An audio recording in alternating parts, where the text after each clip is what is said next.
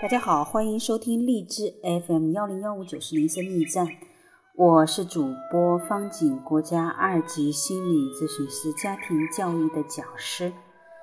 我们今天继续播 Gary 财富班博士所著的《爱的五种语言之心灵之约夫妻灵修三六五》，二月十二号，表达爱，让爱成为你追求的最高目标。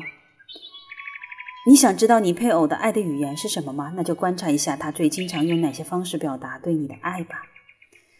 是通过肯定的言辞吗？送礼物、服务的行动、精心的时刻，亦或身体的接触？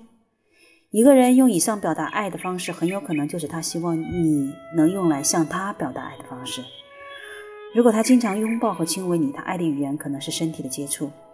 他希望你能也主动拥抱和亲吻他。如果他总是在给花坛除草，把家里的财物管理得井井有条，或是在你离开家后就打扫卫生间，那么他的爱的语言可能是服务的行动。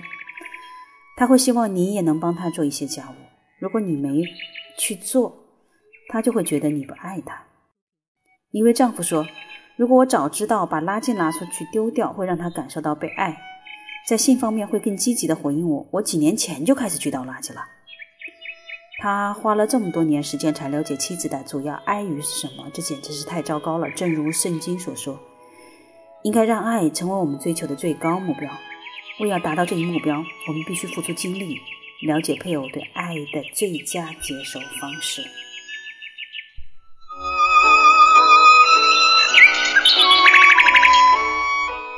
二月十二号，表达爱。我们明天继续。